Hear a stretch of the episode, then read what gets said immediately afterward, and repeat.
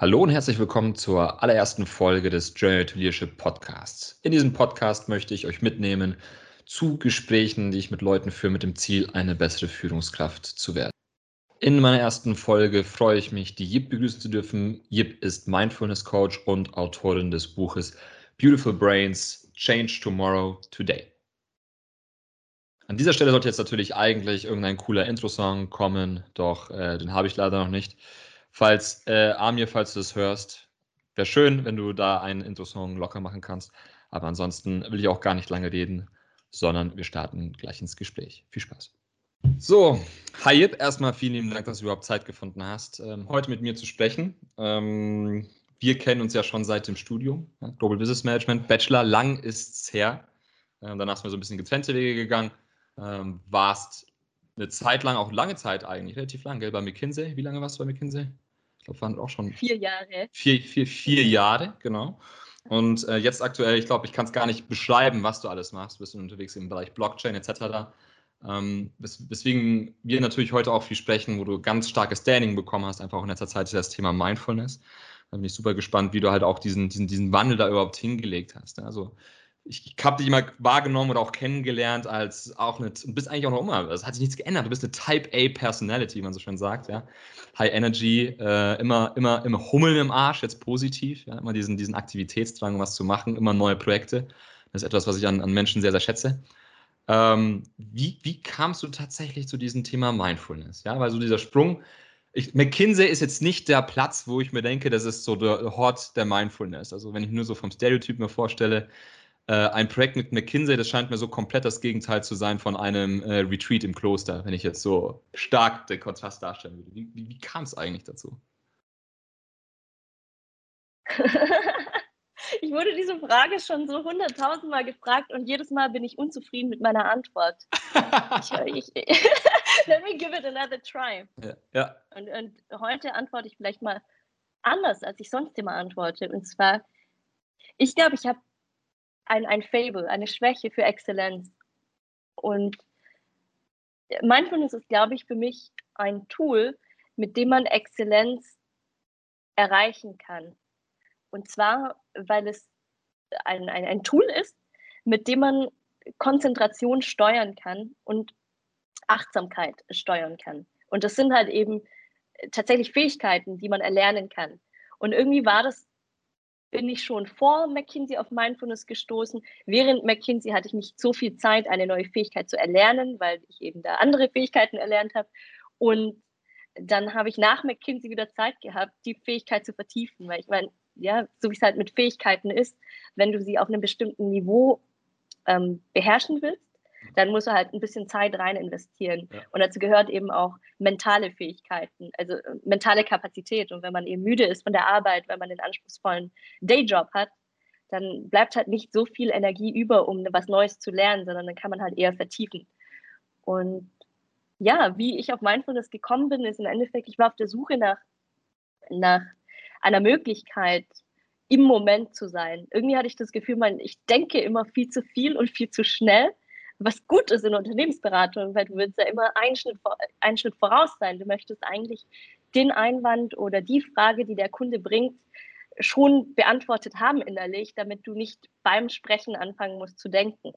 Ja. Das, der Nachteil davon ist aber, dann bist du ja immer einen Schritt weg aus, aus dem Moment, weil du schon an alles gedacht hast, aber vielleicht dann die Fähigkeit irgendwann nicht mehr beherrscht, im Moment zu sein.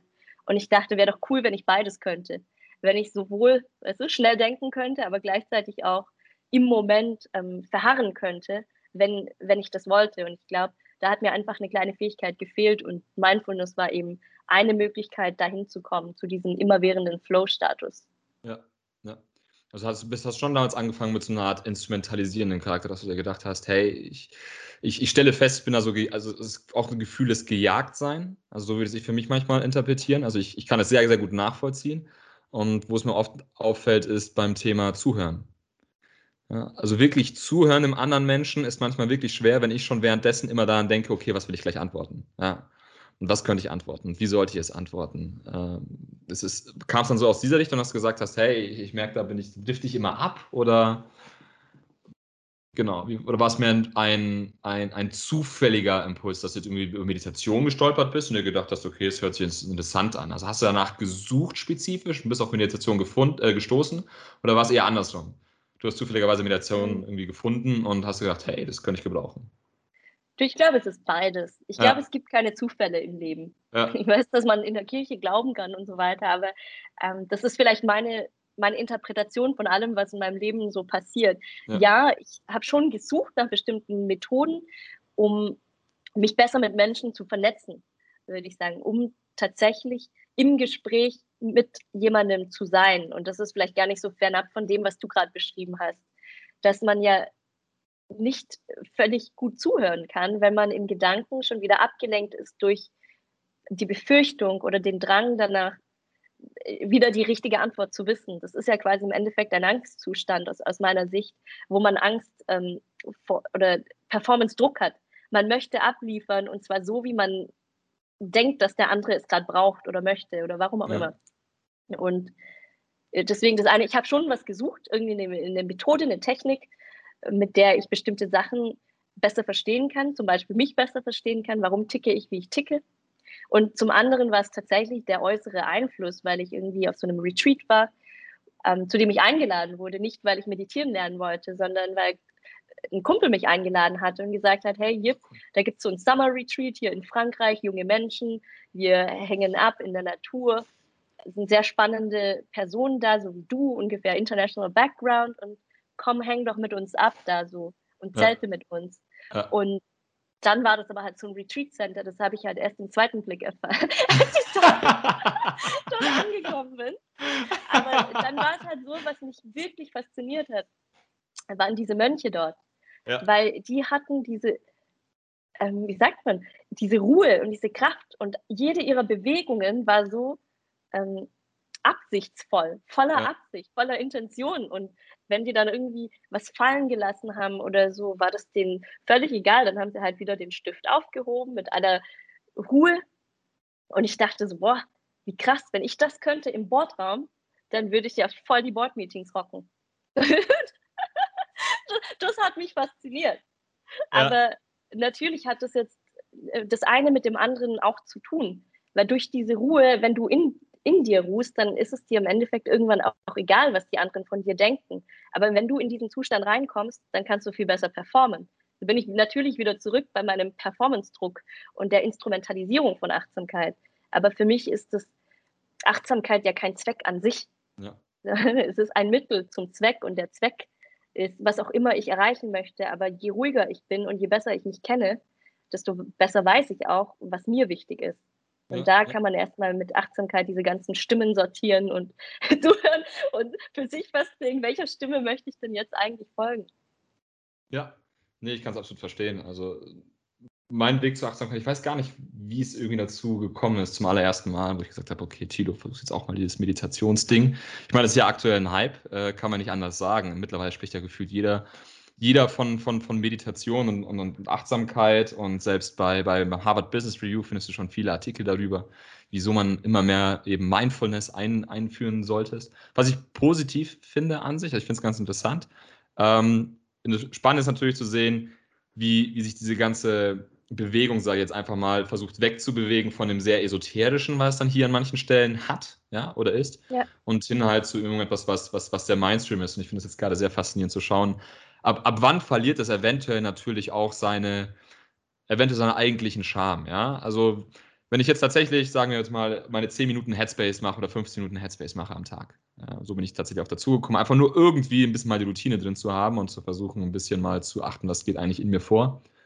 Ähm, und zur Ruhe zu kommen. Ich glaube, das zur Ruhe zu kommen war für mich auch ein ganz, ganz großes Thema. Ich bin ja auch eher jemanden, der, sagen wir mal, zehn Tabs offen hat im Gehirn, wenn nicht noch mehr. Ja, und überspielt ja. Musik. Ähm, und von daher, es ist. Äh, das war irgendwie so, so das Spannende. Und ich, ich habe das Gefühl, da sind so sehr viele Hardliner natürlich auch unterwegs, die halt wirklich so ganz klassisch aus dem japanischen Zen irgendwie kommen und die sagen, ja, du darfst jetzt gar keinen Zweck haben, ja. Der, der, der Weg ist das Ziel, ja. Ja. Ähm, und aber auch noch sehr viele, die halt das dann vielleicht auch schon wieder fast zu, zu leicht machen, in dem Sinne, ja, entspannst dich halt ein bisschen, achtest ein bisschen auf deinen Atem, etc. Ja, für mich habe ich festgestellt, ich bekomme nur die positiven Effekte, dass ich wirklich ich würde es beschreiben als aufgeräumter bin, wenn ich mich schon auch bei der Meditation ein bisschen äh, trieze. Lass mich so formulieren. Also es ist nicht leicht für mich, also gerade an den schweren Tagen, ist es nicht leicht, 15 Minuten da zu sitzen und sich auf den Atem zu konzentrieren. Aber dann, wenn ich mich wirklich darauf konzentriere, das zu schaffen, ohne zu verbissen zu sein, ich glaube, das ist so dieser, dieser dieses Flow-Element, was da irgendwie schon mitschwingt, ähm, dann hat es auch äh, einen wahnsinnigen Effekt auf mich, tatsächlich. Ja, und deswegen ist es auch etwas für dieses Jahr, was ich mitgenommen habe, wo ich sage, da möchte ich dann arbeiten. Als heißt so Situation, ist deswegen ganz entspannt, weil du halt sagst, hey, das Board-Meeting, ähm, genau das Richtige. Ich bin ein Mensch, der, der ich würde es mal so beschreiben, ich habe oft starke Impulse und dieser Zeitraum zwischen Impuls und Handlung, der ist bei mir nicht sehr lang. ja, dann, da bist du ja der einzige Mensch auf Erden.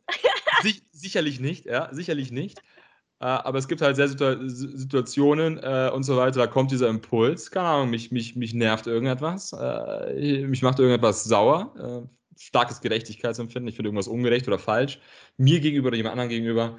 Und dann ist da nur noch ein kurzer Gedanke und dann höre ich mich auch schon reden. Ja? Und es wäre natürlich schön, wenn ich, äh, wenn dieses Denken ein bisschen länger ist, um sich da wohl mal Gedanken zu machen, okay, was lohnt es sich jetzt wirklich was zu sagen? Wie sollte ich das sagen? Sollte ich, ja, genau was, was wäre jetzt am klügsten zu sagen? Und ähm, das war auch etwas, wo wir mal auch äh, länger drüber gesprochen haben, über diese Technik. Wie kann ich jetzt aber zum Beispiel tatsächlich meine Führungskraft überzeugen, wenn ich sage, hey, ich würde ganz gern mehr darüber lernen und ich glaube, das kann mich als, als, als, als werdende oder halt junge Führungskraft, mehr schon Führungskraft, aber als hoffentlich auch noch wachsende Führungskraft, ähm, wieso sollte ich mich mit diesem Thema beschäftigen? Wie überzeugst du die Leute? Du hast ja auch schon mit vielen Führungskräften zusammengearbeitet wie soll ich da abholen? Was kann ich meinem Chef jetzt sagen, dass ich ähm, im April oder so ein, ein, ein sieben Tage Meditation Retreat machen möchte, um tatsächlich besser zu lernen oder halt noch mehr Erfahrung zu sammeln im Bereich Meditation? Wie würdest du da vorgehen? Ich glaube, ich würde ihm einen Impact Report schicken ja. von, von Search Inside Yourself. Das dieses Programm, was bei Google entwickelt wurde vor ja. ungefähr, ich weiß gar nicht, vor ungefähr zehn Jahren und dann innerhalb von ein paar Jahren zu den Top 3 Global Trainings innerhalb von Google ähm, geworden ist. Und ja. zwar wurde das intern von einem Ingenieur entwickelt, der gedacht hat, hey, wir haben doch die klügsten Ingenieure der Welt hier versammelt auf dem Google Campus. Und wie geil wäre das, wenn die nicht nur einzeln in ihren Silos arbeiten würden, sondern wenn die auch miteinander auch noch arbeiten würden, indem sie miteinander reden und anfangen zu connecten und dann dieses Collective Brain was ja Google ist im Endeffekt, mhm. ähm, noch besser benutzen. Und dann hat er sich irgendwie auf die Suche gemacht und der ist asiatisch vom Hintergrund, ich glaube Singapurianer, und hat dann Buddhismus erforscht und eben Meditation und kam dann zurück und hat so ein säkulares, eine säkulare Version von Mindfulness entwickelt, also vom buddhistisch inspirierten Mindfulness. Und was die dann festgestellt haben und mittlerweile von 2020 wurden schon über 6000 Menschen befragt, die dieses Zweitagestraining von Google durchlaufen hatten, was eben sechs Elemente hat. Das erste Element ist Achtsamkeit. Ja, was bedeutet ähm, Achtsamkeit im Körper und um den Körper? Und dann gibt es fünf Elemente von Daniel Goleman. Das ist dieser Mensch, der das Buch Emotional Intelligence entwickelt hat. Und der hat dieses Framework entwickelt mit den fünf modularen Bausteinen. Die waren ähm, Selbstregulation oder Self-Awareness, also Awareness über mich selbst. Dann die Regulierung, Selbstregulierung, da kommt das ins Spiel, was du jetzt gerade gesagt hast. Wie kann ich denn überhaupt intervenieren in einer Splitsekunde, ähm, in einer Art und Weise, wie ich intervenieren möchte, wenn ich nicht in dieser Stresssituation wäre? Dann Motivation, da geht es darum zu ergründen, was treibt mich eigentlich innerlich an, sodass ich nicht ausbrenne. Ja, also woher schöpfe ich eigentlich Kraft? Und dann gibt es ähm, den, den Baustein Empathie. Das bedeutet, wie lerne ich denn eigentlich, mich selbst zu lesen, aber auch andere zu lesen und zu verstehen? Und was bedeutet der Unterschied zwischen Empathie, empathischen Stress und Compassion? Compassion auf Deutsch Mitgefühl. Also nicht Mitleid. Was ist der Unterschied zwischen Mitleid und Mitgefühl? Und wie wirkt sich das auf der neurofunktionalen Ebene aus? Was sagt denn eigentlich die Gehirnforschung dazu? Wie kann man das im Gehirnscan eigentlich sehen? Ja. Ob jemand die Fähigkeit besitzt, auf eine Stresssituation mit Mitgefühl oder mit ähm, Stress zu reagieren. Und dann natürlich Leadership. Auf welche Art und Weise kann ich eigentlich als Person mich selbst führen und dadurch aber auch andere besser führen, weil ich sie besser verstehe, weil ich in, im Stress resilienter umgehe. Resilienter umgehe als Einzelperson und als Team. Und dazu gibt es ganz viele ähm, Statistiken, die ich alle nicht im Kopf habe. Ich kann ja quasi äh, auf Abruf kurz sagen, dass bei den 6100 Menschen aus, ich glaube, über 20 Ländern, die sie interviewt haben, die das Programm durchlaufen haben, ja. als ein Beispielprogramm, ist es so, dass über 70 Prozent immer sagen, dass sie da viel bessere Ergebnisse haben, als sie davor haben. Es ist natürlich eine Selbsteinschätzung zu bestimmten Themen wie Resilienz, mhm. Achtsamkeit. Mhm. Ich spüre besser, wenn ich wütend werde oder ich habe das Gefühl, ich kann Konflikte in meinem Team besser bewältigen. Ich habe das Gefühl, ich kann schwierige Situationen besser meistern. Ich habe das Gefühl, ich kann äh, mit schwierigen Situationen besser umgehen. Ich habe das Gefühl, ich glaube, ich kann besser schlafen oder irgendwie sowas. Die haben ganz viele unterschiedliche Statistiken abgefragt und das dann akkrediert. Aber die müsste man wieder aufarbeiten. Das mit Statistiken aus dem Kopf abrufen ist nicht so meine große Stärke. Ja, alles gut. Das war and Set Yourself. Ne? Genau. Vielleicht finde ich es und dann kann ich es in die Show Notes setzen oder ähnliches. Ja. Warum glaubst du, ist aktuell, aber woher kommt eigentlich der Hype mit dem Mindfulness? Glaubst du, es ist die Zeit oder was macht den Hype, den Hype aktuell aus? Wieso reden mehr Leute über Mindfulness aktuell als je zuvor gefühlt? Mhm. Gefühlt und da wiederum habe ich keine Research betrieben, aber andererseits muss ich dazu auch sagen, ich bin auch kein großer Fan von äh, Kausalitätserforschung. Ja. Weil ich glaube, und das kommt tatsächlich aus dem eher spirituellen Achtsamkeit, dass alles miteinander verbunden ist. Ja, you are, therefore I am the way I am. Letztendlich. Also dass, dass quasi das eine Inter, Interkausalität besteht zwischen allen Sachen. Ja. Und eine große Sache, die wir sehen, ist tatsächlich der Yoga-Trend. Yoga ist, würde ich mal sagen, der reinen Meditation ein paar Jahre voraus. Und was, was dazu führt, dass jetzt die Offenheit für, Praxis, äh, für Praxen, die irgendwie nichts mit, ja, mit der traditionellen westlichen Kultur zu tun haben, nicht mit dem, was irgendwie, wie heißt der Descartes irgendwann vor ein paar hundert Jahren erkoren hat, dass der Körper und der, der Geist irgendwie auseinander äh, getrennt sind, das hat jetzt irgendwie Einzug erhalten in den Mainstream in Europa, würde ich sagen. Und darauf gestützt, dass eigentlich Meditation ein, eine Subdisziplin vielleicht oder eine verwandte Disziplin davon. Und man hat festgestellt jetzt irgendwie, dass ja, dass Achtsamkeit oder den Geist zu trainieren etwas ist, was man auch wissenschaftlich erforschen kann. Und einer, der das wissenschaftlich oder als erster säkular betrachtet hat, war der John Kabat-Zinn, der dieses Mindfulness-Based Stress Reduction Programm entwickelt, was ein Acht-Wochen-Programm ist und mittlerweile von den deutschen Krankenkassen auch bezahlt wird als mhm. Stressreduktionsprogramm und auch viel in Organisationen mittlerweile Einzug erhält. Es ist aber eher ein, sag ich mal, ein, ein Programm, was nicht wirklich der Prävention, sondern aus meiner Sicht eher der, des Treatments ja. ähm, fokussiert ist und deswegen nicht so ganz sexy ist im Corporate-Kontext. Weil ja. dort geht es ja jetzt darum, so wie kann ich meine Performance nochmal steigern und wie, wie nutze ich das Tool für mich. Und da ist es halt so, dass man mittlerweile eben auch Brain Scans hat. Mittlerweile hat man viele EEG-Studien gemacht zum Thema Achtsamkeit. Also man kann auch quasi sehen, dass bestimmte Praxen einen messbaren, also einen quantifizierbaren ähm, neurologischen Effekt haben ja. auf das Gehirn und auf unseren Körper oder auf unsere Fähigkeit, bestimmte Körperparameter ähm, zu regulieren. Und deswegen glaube ich, haben wir mittlerweile auch die wissenschaftliche Basis zu sagen, okay, Achtsamkeit ist jetzt wie Joggen. Also man, man weiß, es hilft irgendwie. Und es ist nicht nur ein spirituelles Gefühl, sondern man kann es in den Daten und Fakten nachlesen. Ja. ja, das war auch das, was mich ziemlich überrascht hat, als ich es gelesen habe. Ich glaube, es war ja vor allem der präfrontale Kortex, der genau, wie du gerade auch beschrieben hast, äh, stark dafür verantwortlich ist, seine, seine Emotionen zu regulieren und auch zu sagen, alles, was aus dem Reptiliengehirn rausfeuert, was wir nicht beeinflussen können.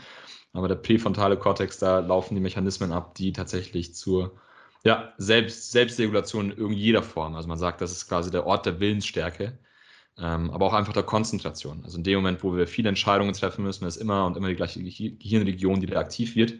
Das ist der, der präfrontale Kortex.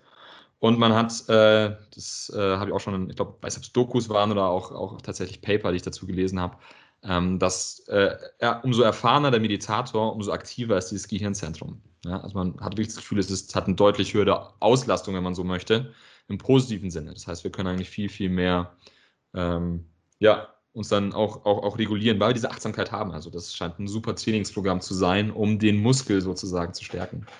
Ähm, Meditation. Kann ja auch ein bisschen aus eigener Erfahrung ähm, bestätigen. Wie gehst du dann, wenn du mit Führungskräften agierst? Wie gehst du dann oft an um? Hast du das Gefühl, da gibt es noch dieses Stigma der, der, der Esoterik? Oder wie kommen die überhaupt zu dir? Ja, also die meisten kommen zu mir tatsächlich, weil sie sagen, schau mal, irgendwie habe ich das Gefühl, ich bräuchte mehr Balance in meinem Leben. Mhm. Aber ich habe gar keine Zeit und ich habe auch keine Lust, irgendwie 30 Minuten da zu sitzen und die Augen zuzumachen und dann irgendwie ja. zu meditieren. Ja. ja. das ist total cool. so, ja, ich möchte was ändern, aber eigentlich habe ich keine Zeit dafür und ja. es soll eigentlich so gehen. Ja. da, das, das geht, glaube ich, allen äh, professionellen Dienstleistern so, ja. Äh, Berater äh, haben das gleiche Problem, glaube ich. Macht, dass mein Unternehmen läuft. Ich möchte jetzt eigentlich nichts dafür tun. Da sagt man einfach, was, was gemacht werden muss. Das sollen andere mal machen.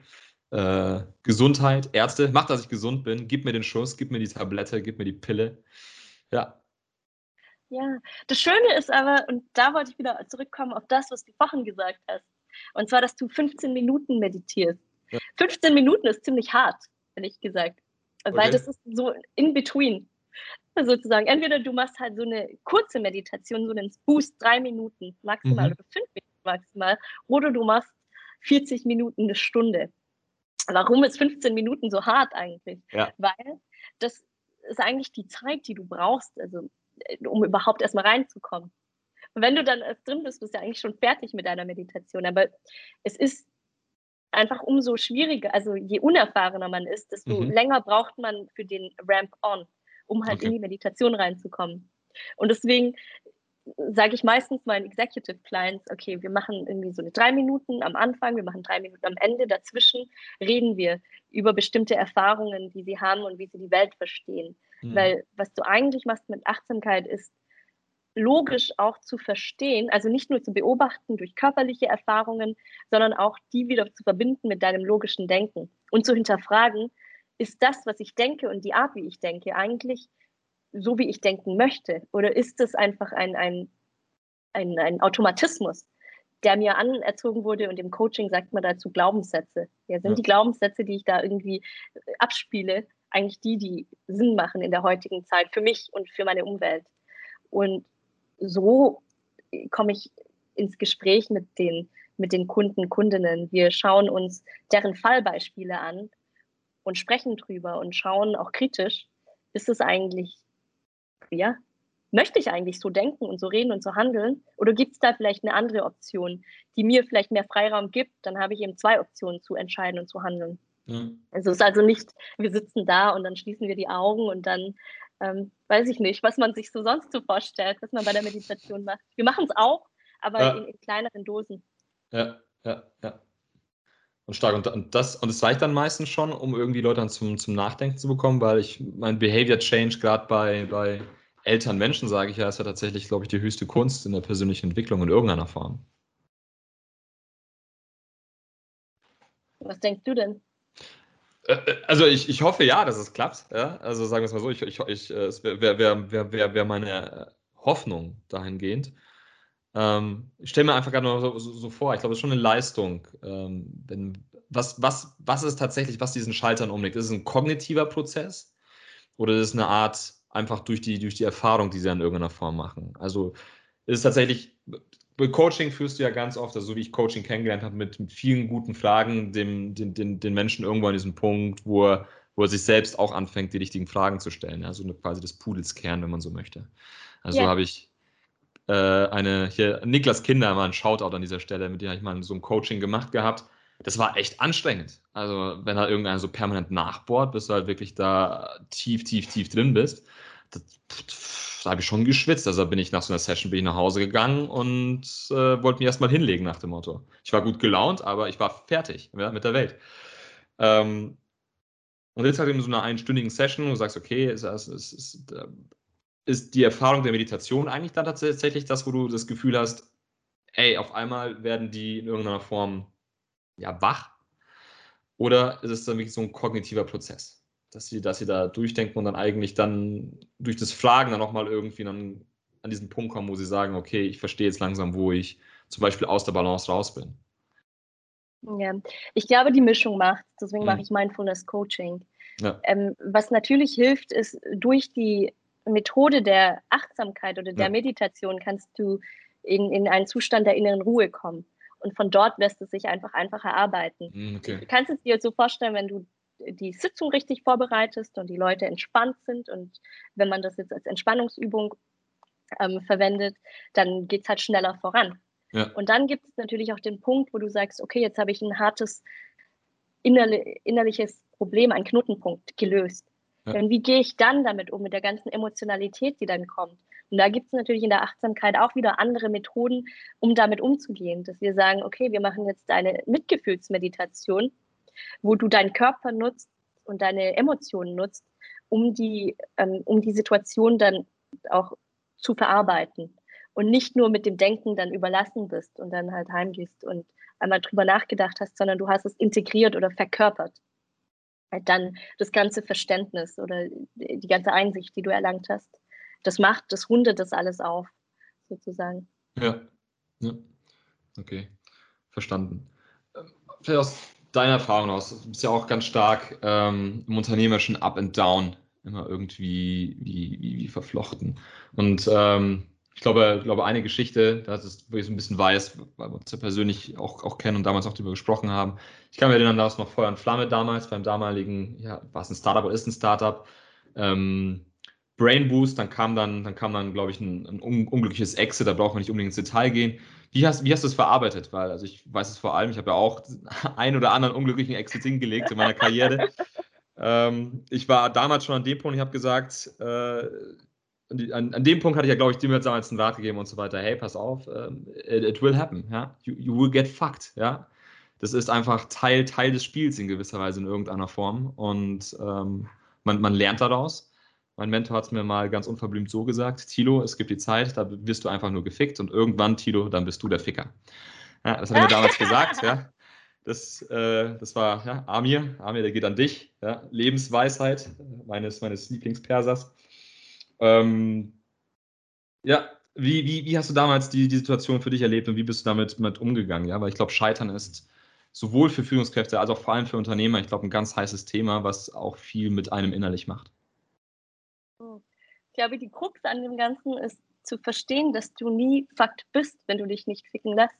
Ja. Sozusagen. also, wenn ich es mal ganz blöd ja. ähm, sag, und ja, ich mein, das hört sich jetzt so banal an. Ja. Aber ich glaube, die Krux an der ganzen Geschichte ist, wenn du Entscheidungen immer so triffst, dass du sie trotzdem treffen würdest, auch wenn du, also auf Basis aller dir möglichen Informationen triffst, dann kannst du eigentlich rückwirkend, brauchst du dir eigentlich nie Gedanken zu machen, dass du nicht die richtige Entscheidung getroffen hast. Ja. Weil du hast zu dem Zeitpunkt der Entscheidung die Entscheidung getroffen, die eben die in dem Sinne für dich sinnvoll, am sinnvollsten ähm, erscheinende Entscheidung ist.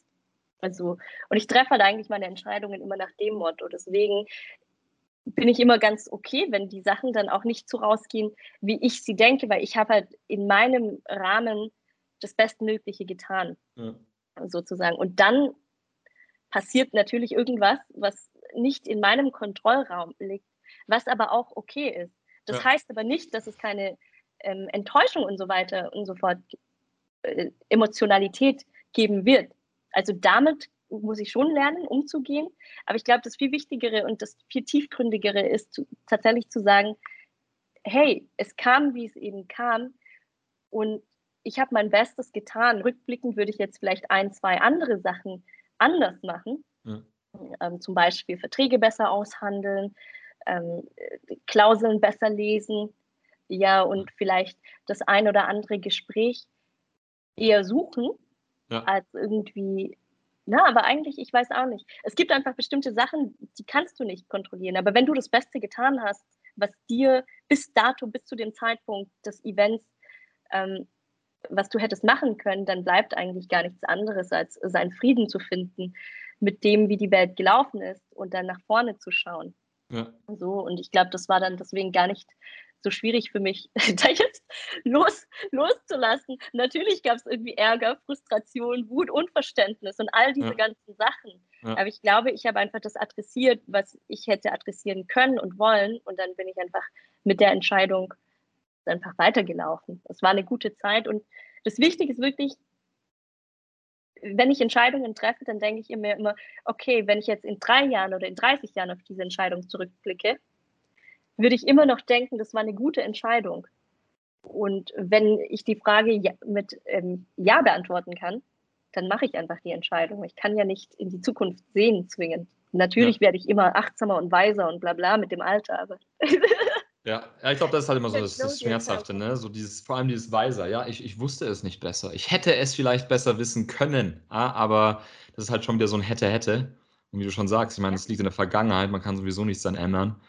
Ähm, dann so mit so einer gewissen stoischen Gelassenheit an die ganze Sache ranzugehen und zu sagen, hey, ja, es, äh, Amor Fati, ja, liebe dein Schicksal. Ähm, ist, dann, ist dann meistens die klügere Sache, aber es ist halt, so, ist halt das Traurige an der ganzen Sache, oder das heißt das Traurige. Die einfachen Weisheiten sind äh, einfach, einfach, hören sich einfach an, sind gefühlt intuitiv, aber so in, wenn du drin bist, ist es nicht ganz so einfach natürlich. Und, es ist aber ja. auch so wirklich, es steht in deiner Power zu entscheiden, was du als Scheitern oder Nicht-Scheitern ähm, ansiehst. Zum Beispiel mhm. für mich ist so eine Situation und vielleicht auch für die Zuhörer, da war es eben so, ich habe gearbeitet für eineinhalb Jahre für ein Startup und dann wurde ich einfach entlassen, äh, von heute auf morgen aus meiner Perspektive, ja. ohne Anzeichen. Und dann dachte ich mir so, wow, krass, wie wird man hier behandelt und war ne, dementsprechend äh, tatsächlich verärgert. Mhm. habe dann auch einen sehr viralen Post geschrieben, der irgendwie dann 30.000 Views oder so hatte, was äh, dann zu noch mehr Eskalation ja. geführt hat. Aber was aus meiner Sicht war das super wichtig, weil das war die einzige Instanz, die wir aus meiner Sicht damals übrig blieb, ja. die Sachen äh, zurechtzustellen, ja. wie sie eigentlich waren aus meiner Perspektive, weil ich das Gefühl hatte, da gab es keinen Raum mehr für mich, mich auszudrücken. Und ja. ähm, ich wurde da jetzt einfach in irgendeine so komische Situation gebracht von außen und das möchte ich ja gar nicht mit mir zulassen. Und deswegen bin ich da quasi öffentlich gegangen. Aber was Scheitern eben ist, ist halt auch im Auge des Betrachters. Und in dem Moment, wo du immer sagst, ich nehme alles als eine Lernmöglichkeit und lerne draus, dann was? Ich, für mich ist es auch nie ein Scheitern, weil an was willst ja. du denn scheitern? Keine Ahnung. Das ist immer das Problem, was, was immer die ganzen Beratungsprojekte haben. An was messen sie, wann ein Projekt gescheitert ist oder nicht? Du ja. kannst da vorab irgendwas definieren, aber sind diese Parameter, die man definiert, irgendwie hilfreich? Und es ist irgendwie diese Klassifikation 01, gescheitert oder erfolgreich. Ist es für irgendwas hilfreich? I don't ja. know. Ja. ja. Ja, spannend. Tatsächlich auch vom, vom Wort her scheitern. Ähm, weiß gar nicht, ob das. Ich erzähle es einfach mal. Das Wort scheitern kommt eigentlich vom Holz Scheitel. Und zwar sprach man eigentlich davon in der Seefahrt, dass ein, ein, eine Expedition beispielsweise gescheitert ist. Bedeutet halt quasi, dein Boot ist auf Grund gelaufen, zertrümmert und du hast dann halt dann nur noch einen Haufen ja, Holz was da irgendwie an den Stand gespült worden ist und dann auf diese Art und Weise bist du gescheitert. Daher kommt das. Und ich glaube, das ist so ein Punkt, wo du sagst, ja, es gibt, glaube ich, schon Phasen, da bist du auf einer Null. Ich glaube, da gibt es nichts zu argumentieren, so nach dem Motto, hey, jetzt haben wir wenigstens wieder, wir haben wenigstens wieder gefunden, wo man nicht fahren kann und damit eventuell in der Zukunft anderen Seefahrern geholfen. Das ist natürlich schon eine sehr stark optimistische Perspektive. Ähm, aber wahrscheinlich hast du recht, ja. Ich, ich glaube auch viele, ich, äh, es hört sich nach so einer banalen Weisheit auch wieder an, zu sagen, äh, ja, entweder, entweder man man hat Erfolg oder man lernt. Ähm, und das ist in dem Fall ja keine Oder. Ähm, ist da ist definitiv schon was dran. Ja. Ich das dir, Lernen ist der Erfolg. Es kommt ja. halt darauf an, was du optimierst in deinem, in deinem Lebensweg. Ja. ja, total. lustigerweise haben wir auch da die gleichen Learnings halt irgendwie gemacht in irgendeiner Form. Also was ich äh, seitdem anders mache, ist, wie du schon sagst, also Verträge. Verträge sind A und O mach immer Verträge. Es ist besser, auch egal, wie toll du einander findest und wie sehr du dich magst und Best Homies oder was auch immer, macht einen Vertrag. Macht einen Vertrag, da besteht eine Klarheit und vor allem klärt auch die Erwartungen. Ich habe auch wirklich mittlerweile so einen Fragebogen schon bereit für, mein, für meinen nächsten Founder eines Tages, mit dem ich da hinsetze und sage, pass auf, wie, wie stellst du die Zusammenarbeit vor? Ja, was sind denn Erwartungen? Ja, ist Wochenendarbeit tabu? Ja, bist du, willst du ein digitaler Nomade werden? Weil ich habe einfach festgestellt, im, im, täglichen Doing, wenn du da auch bei diesen Erwartungen nicht klar bist und da zumindest nicht auf, auf der gleichen Seite bist, dann kannst du das jetzt schon ganz gut identifizieren. Und ähm, auch von, von einem anderen Freund eigentlich eine Geschichte gehört, der war auch an neuen Projekt daran. Und da waren alle, waren alle im Job. Und der hat sich dann hingestellt und hat gesagt, Freunde der Sonne, ich möchte jetzt die Entscheidung haben, ab welchem Umsatzzahl, ab wie viel Umsatz hören wir unsere Jobs auf und fangen hier Vollzeit an. Denn ansonsten wird es nie irgendwie was groß werden, wenn wir das also irgendwie nebenbei machen und jeder hier half ersingelt. Mhm. Äh, ab welcher Umsatzzahl fangen wir tatsächlich an? Und dann haben die Leute halt angefangen rumzudrucksen und rumzueilen und etc. Und daraufhin hat er sich entschieden, er macht nicht weiter. Und er mhm. gesagt hat, dieser, dieser Jump-Off-Point, der muss halt jedem klar sein. Ja, ansonsten will jeder irgendwie immer sein, sein sicheres Nest haben und ist irgendwie nur so halb dabei und so kannst du halt kein Venture hochziehen. Ja, und auch sicherlich ein Gespräch oder so, was wir damals äh, nicht geführt haben, hätten führen sollen. Und das ist definitiv, glaube ich, auch ein Learning, was, was wir in gewisser Weise teilen und hiermit ja auch vielleicht auch an anderen teilen, dass es vielleicht für irgendjemanden nützlich sein könnte. Vielleicht noch eine, eine, eine, zwei, zwei Fragen habe ich noch. Zwei Fragen habe ich noch, auch in Anbetracht der Zeit. Ähm, das eine ist, du arbeitest auch mit vielen Menschen zusammen, die wirklich auf höchstem Niveau performen, in irgendeiner Form. Ob das jetzt irgendwie Top-Wissenschaftler waren. Ich, ich werde keinen Namen nennen, ich glaube, weil es auch deine Klienten sind oder einfach irgendwie, irgendwie Vorstände. Ähm, was haben diese Menschen gemeinsam? Vor allem halt die Menschen, die halt wirklich nachhaltig auf, auf höchstem Level in irgendeiner Form performen. Völlig egal, in was für eine Disziplin. Wo siehst du da Gemeinsamkeiten? Ich glaube, mein N ist viel zu niedrig, um jetzt eine qualifizierte Aussage zu treffen. Aber ein Typ, der das gut erforscht hat, ist Malcolm mhm. Gladwell. Ja. Ah, nicht Malcolm Gladwell, Adam Grant. Und Adam Grant äh, ist ein Wirtschaftsprofessor an, in Wharton. Und mhm. er hat Bücher geschrieben dazu. Und ein Buch heißt Outlier. Und dort hat er die Kategorien, die er quasi auf seiner wissenschaftlichen Arbeit irgendwie ähm, herausgefunden hat, zusammengefasst in, in einer sehr einfach verständlichen Art und Weise. Ich kenne die Kategorien mal wieder nicht im Kopf, weil das Buch ja. schon vor drei Jahren oder vier um, gelesen. Outlier war aber Malcolm Gladwell tatsächlich und oh, ähm, Originals, kann es Originals Original. sein? Adam Grant? Originals ja, war es, ne? Von Adam Grant. Genau, ah, super. Und ich glaube, ein, eine Sache, die zumindest ich sehe in meiner Arbeit. Aber wie ja. gesagt, man kann das bestimmt alles besser fundiert nachlesen in der wissenschaftlichen Arbeit von anderen Menschen, ist der Grit.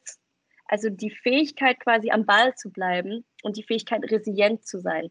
Ja. Und ich glaube, das hängt, das eine hängt mit dem anderen zusammen. Also wie die Zeit vergeht sehr schnell.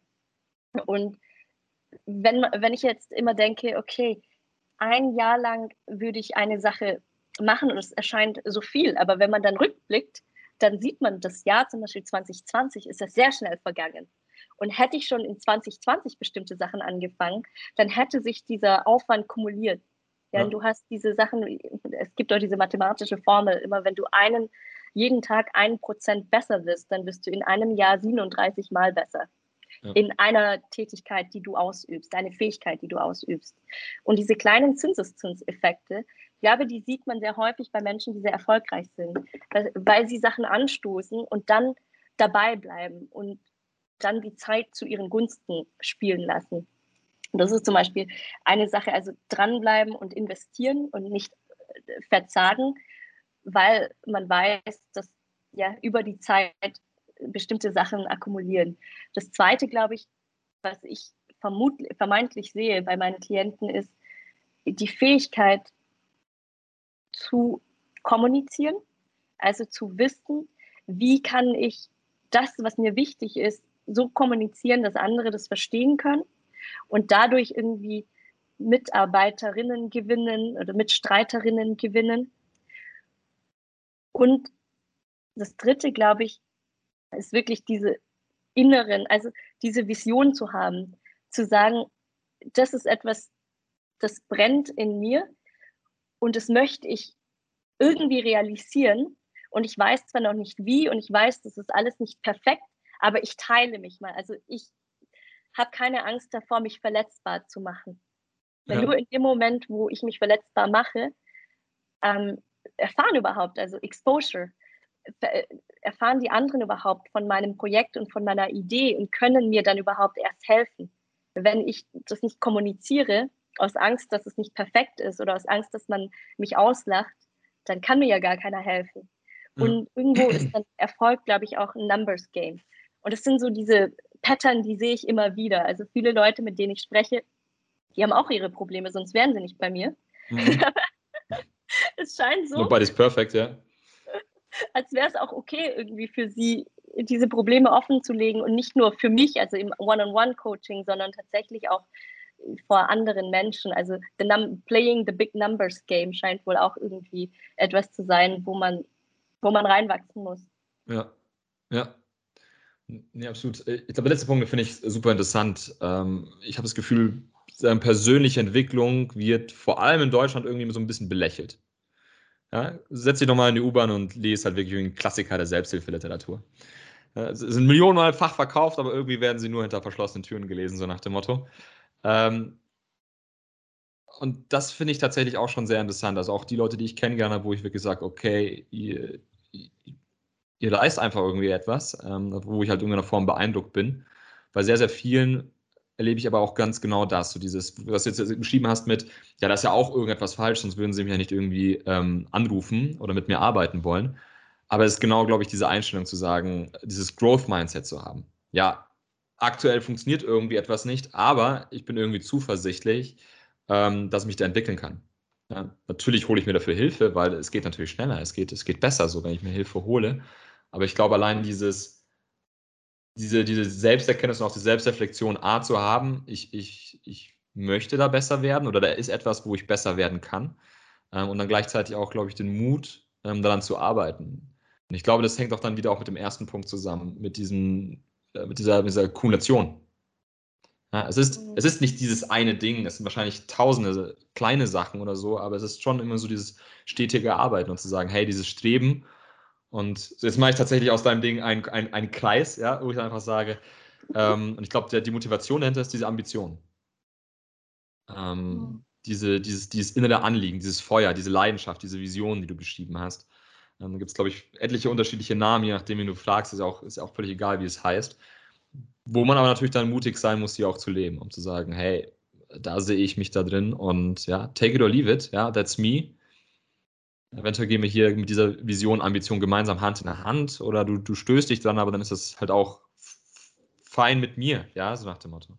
Ich, ich glaube, das ist so ein bisschen mit dem, mit dem Älterwerden, sage ich jetzt tatsächlich, was dann so peu à peu immer mehr kommt, dass man dann auch sagt, ja, okay, ja, ich habe ich hab Ambitionen. Ja, ich meine, ich mache jetzt hier einen Podcast, wo es darum geht, wie werde ich eine bessere Führungskraft. Das würde ich machen, wenn ich nicht irgendwie sagen würde, alles klar, ich bin jetzt eigentlich zufrieden da, wo ich bin. Ähm, so, es geht mir genau eben von Menschen wie dir auch zu lernen und einfach zu hören, was gibt unterschiedliche Ansichten und ähm, da einfach auch mehr mitzunehmen. Cool. Jetzt stell dir vor, das ist die erste Folge und wie viel besser die hundertste Folge sein wird. Ja. Das, ist, das ist ja der Punkt. Wenn du es nicht tun würdest, würdest du gar nicht herausfinden, was es braucht, um einen richtig geilen Podcast zu tun. Natürlich kannst du die Research machen mit Joe Rogan und so weiter, Tim Ferriss und so weiter. Ja. Aber in dem Moment, wo man es anfängt tatsächlich zu tun und dann den Markt testet, merkt man ja erst so, wie weit man eigentlich wirklich davon entfernt ist, von diesem excellent Produkt. Absolut. Ich habe auch schon, ich, ich, ich spiele auch ein kleines bisschen mit meinen YouTube-Videos, ähm, ganz genauso. Und da ist mir erstmal bewusst geworden, ey, wie viel Arbeit das überhaupt ist. das darf man auch nicht, nicht, nicht unterschätzen. Aber es sind halt so Dinge, äh, wo ich sage, okay, es, es challenge mich auch in irgendeiner Form. Ähm, und dafür mache ich es aber eigentlich. Ja, ich mache mir jetzt da keine Hoffnung, dass ich eines Tages davon irgendwie groß leben werde. Ähm, aber es ist der Spaß und es macht halt Gas. Da ist tatsächlich der Weg viel mehr das Ziel. Also es ist der Prozess und das, was ich irgendwie dabei lerne. Und die, die guten Gespräche, die ich führe, dann wie oft nimmt man sich tatsächlich Zeit, um so gute Gespräche zu führen? Ja, um ganz ehrlich zu sagen. Mit wem, müsste ich, mit wem müsste ich deiner Meinung nach noch reden? Hast du eine Person, wo du denkst, oh Tilo, ich kenne da jemanden, der kann dir helfen, ein, ein, eine bessere Führungskraft zu werden? Würde jemand einfallen? Dr. Ralf Schneider, eine meiner Lieblingsführungskräfte auf diesem Planeten. Cool. Dann frage ich den mal, ja, tatsächlich. Dann äh, werde ich den mal anschreiben und fragen, ob er mal Zeit hat, Lust hat auf einen kleinen Podcast mit mir. Hier, vielen lieben Dank, dass du dir Zeit genommen hast. Hier zu meinem allerersten Podcast. Die zweite Folge kommt wahrscheinlich sogar schon nächste Woche, da habe ich schon einen Termin ausgemacht. Ähm, vielen lieben Dank, dass du deine Erfahrungen mit uns geteilt hast. Ähm, ich denke, da können wirklich viele, viele darauf. Äh, wo erfahren Leute mehr über dich? Also, wo können sie mehr über dich herausfinden, wenn sie mit dir in Kontakt treten wollen, Coaching brauchen? Wo finden sie dich? Äh, auf yipworks.com. Yipworks. Yipworks mit ja. Y geschrieben, oder? Y-I-P. Schreibe ich aber auch. W-O-R-X.com. Ja, Mit X. Okay, sehr schön. Yeah. Mal ja auch in die Shownotes rein, ähm, damit Leute mit dir in Kontakt treten können. Social Media, LinkedIn am liebsten. Ja, habe ich. Yip Clouds, LinkedIn, Tiyipta. Clubhouse demnächst, genau. Ja. Ganz wichtig, ganz wichtig ist in der neuen Zeit. Hat mich sehr, sehr gefreut, Jip. Vielen lieben Dank und wir hören uns dann bald wieder. Tausend Dank, Tilo. Ciao. Ciao, ciao.